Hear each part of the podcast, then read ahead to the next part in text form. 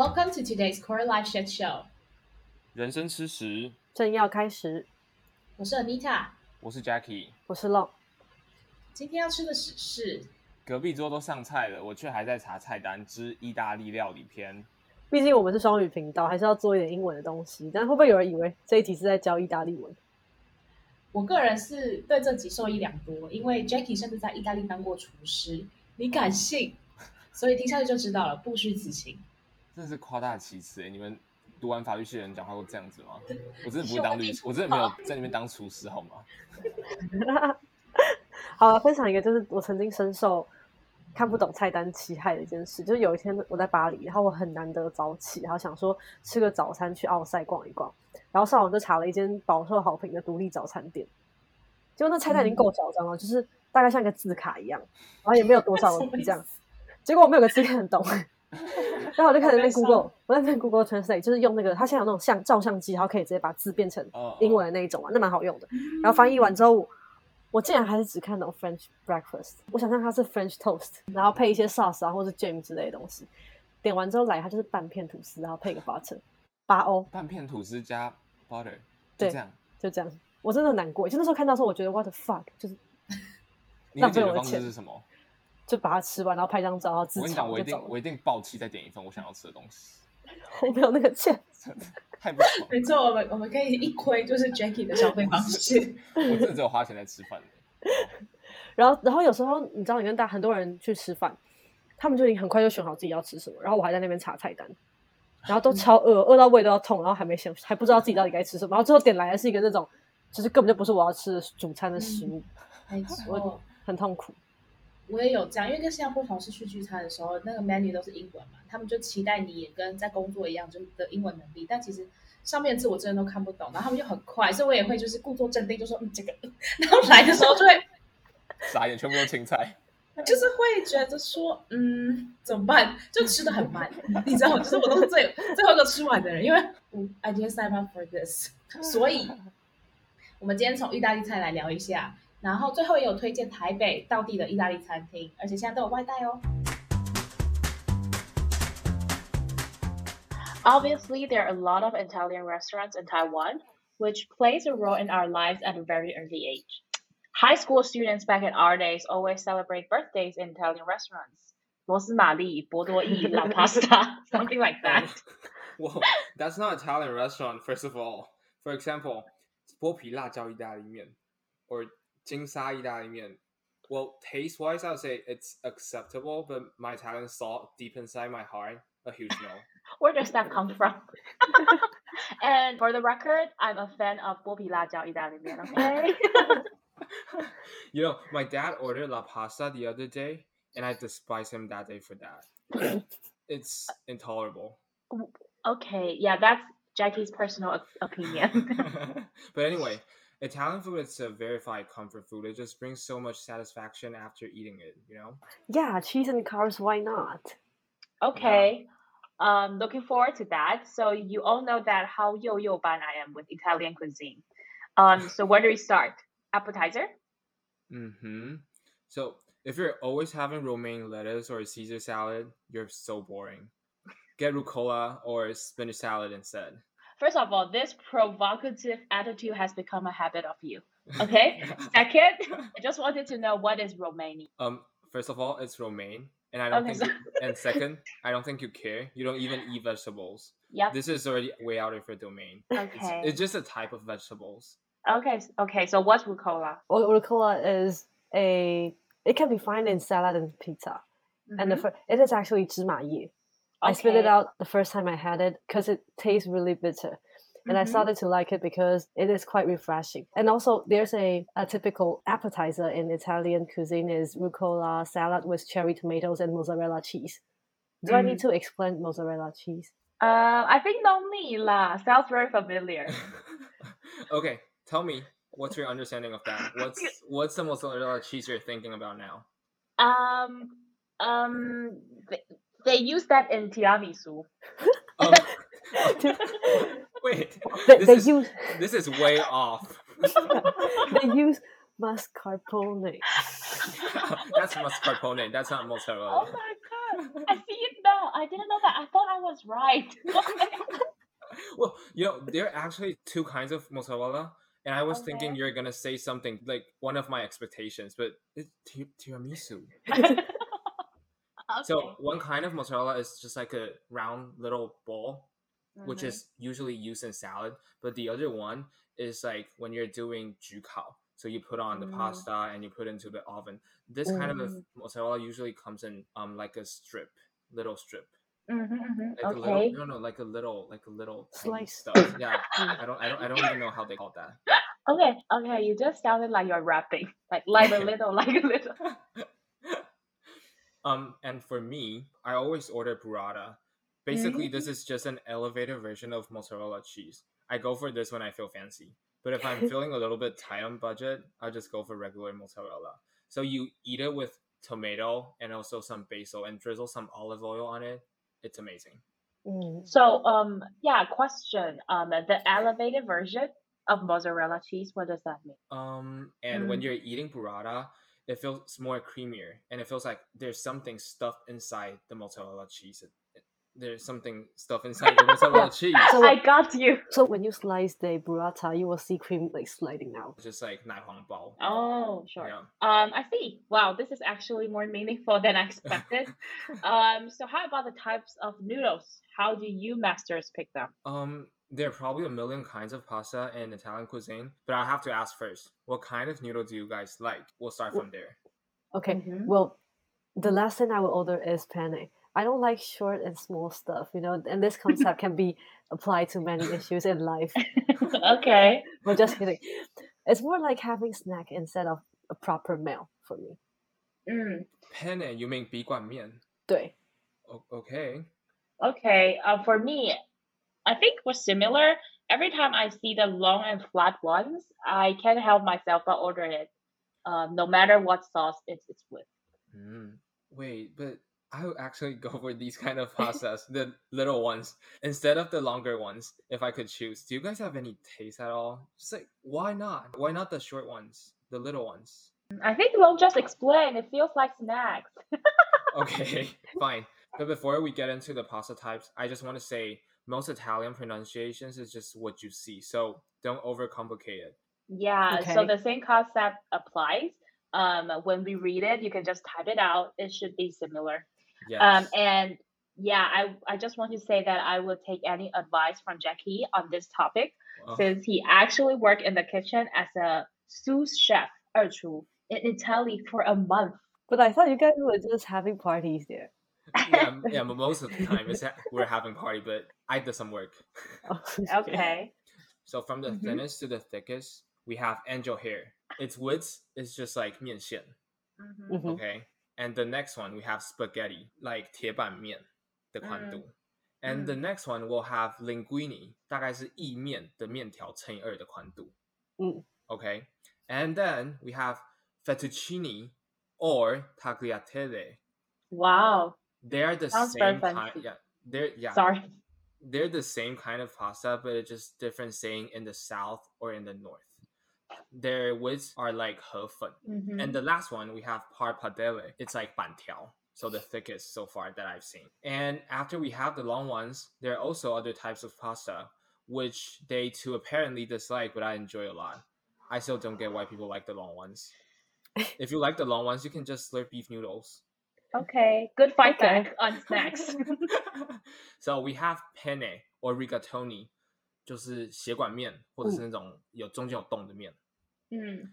And the next one we have farfalle 蝴蝶面，and we have macaroni 通心粉、lasagna Yeah, 千层面. I know that because served that in lunch when we're back in high school.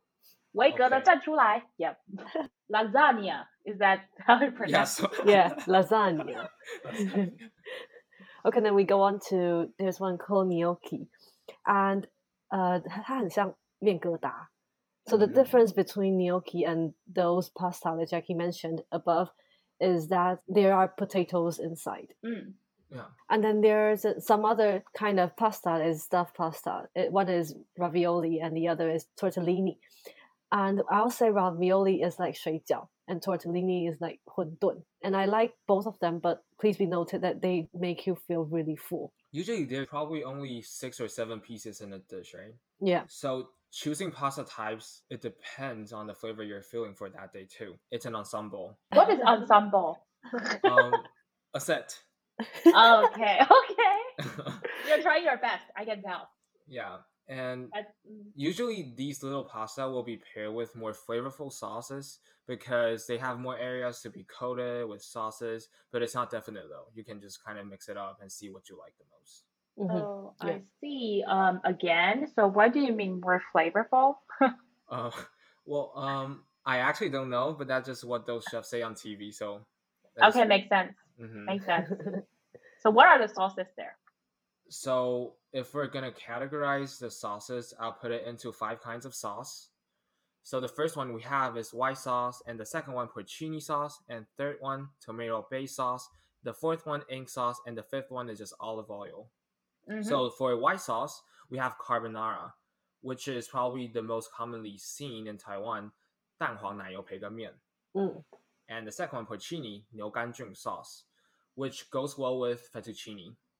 And the 3rd one, tomato base. A lot of people think that tomato sauce are just the same, but they're actually different. In tomato sauce, we have amatriciana. This this is hard. This one is spicy tomato sauce. And the 2nd Mhm. one, we have marinara, which is the regular tomato sauce. And the Mm. third one, we have puttanesca. It's the Wow. one with olive inside.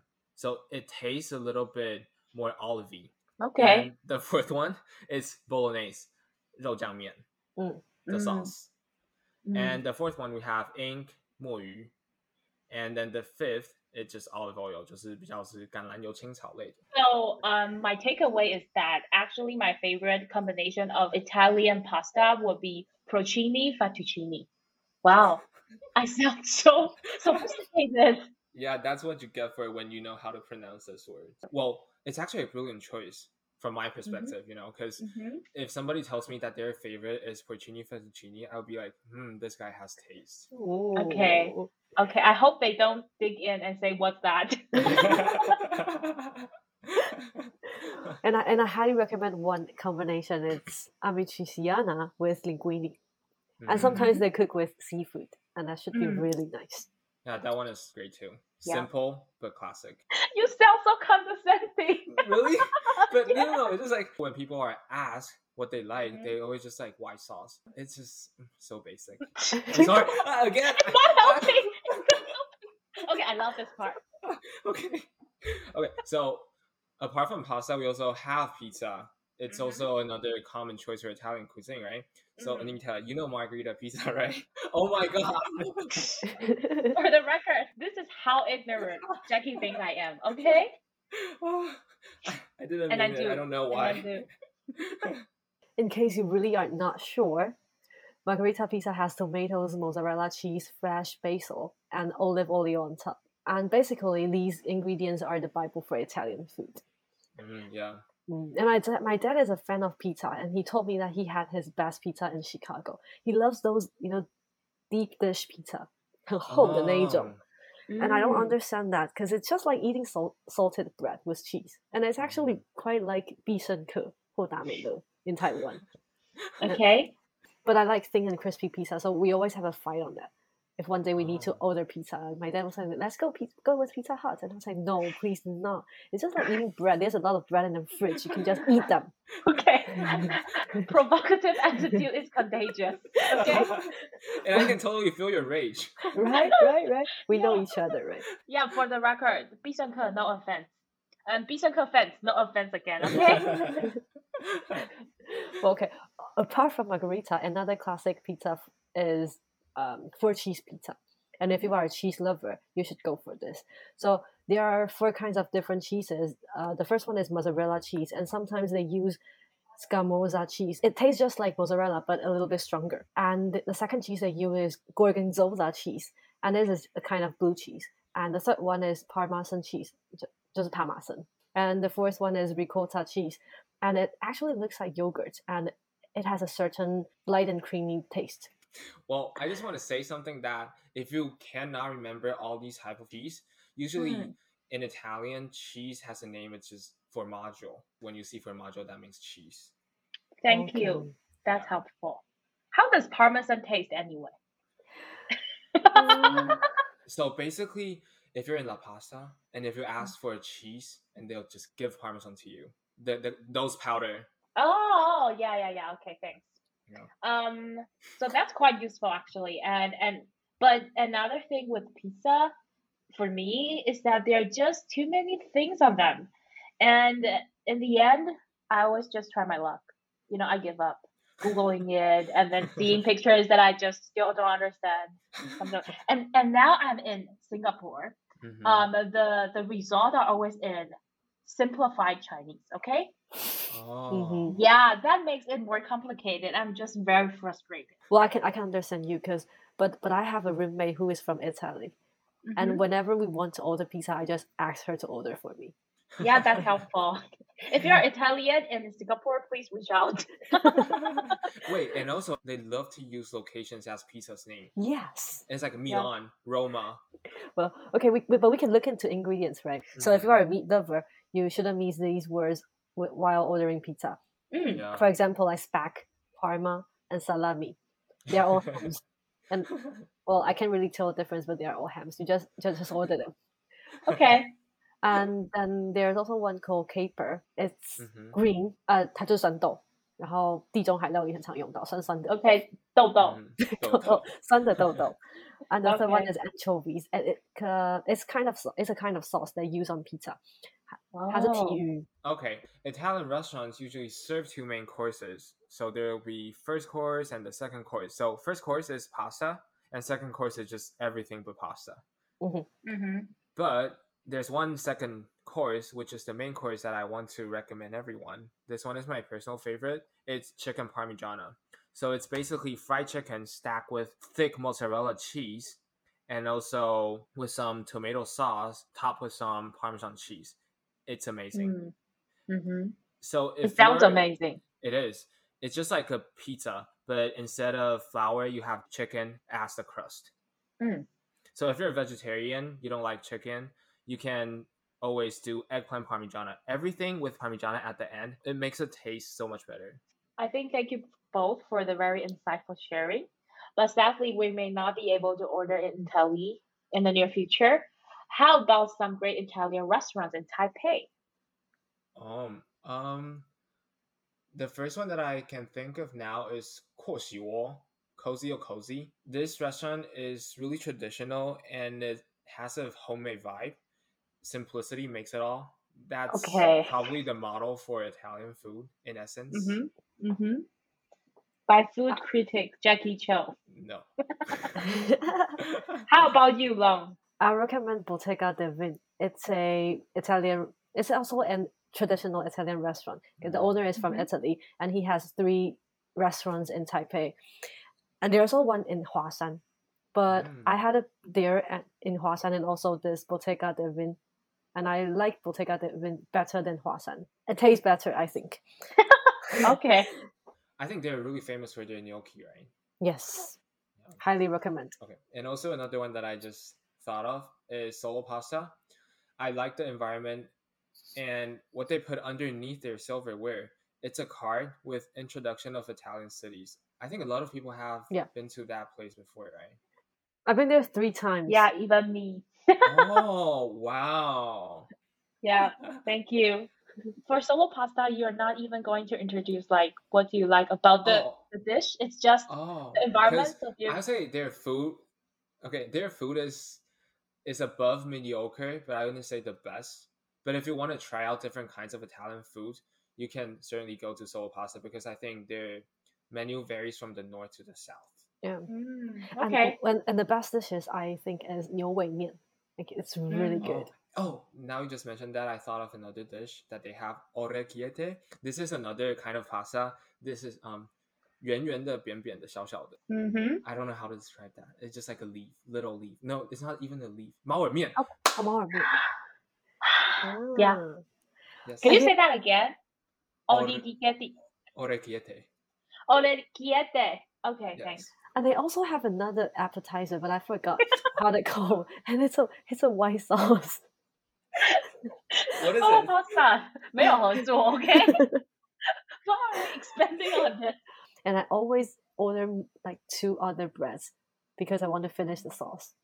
Like it's Oh. so good, but I forgot the glove. Yeah, I'll but look it's into very it. vivid. It's very vivid, Yeah, we'll okay? look into that next time when we go there. But that's Yeah. just how a restaurant succeeds, right? Yeah, like they open, they've been operating for a long time since I was in high school. Or Like Mm. so much memory that they created for us. And that's how. I'm, Wow. Oh, oh, Oh are oh my we- oh, oh my god! Sorry, this is too much. Okay, let's, what, let's finish what, this. what, what, what, like I, I think I think it's Luo Mali and La Pasta create a lot of memories for us. Is it like is it like midnight so you're getting emotional? I emotional? don't know. But okay, yeah, to wrap up, I'm really happy that I have expanded my Italian cuisine knowledge and also restaurant. And I hope the next time you hear from us, uh, the pandemic is already better. And as it seems like we're on a monthly basis now. Okay. so just hope that you get something out of this episode. yeah, hopefully. Okay, so last but not least, find us on Instagram, Apple Podcasts, Google Podcasts, Anchor, SoundOn, Spotify, KKBox. Apple Podcasts, we we only need five stars review. Just you like cannot- soul pasta. Oh, yeah, yeah. Oh, wow, no offense. so if you cannot leave a five stars review, just please hold it until you like it. Thanks. Yum. Bye. Thank you. Bye bye.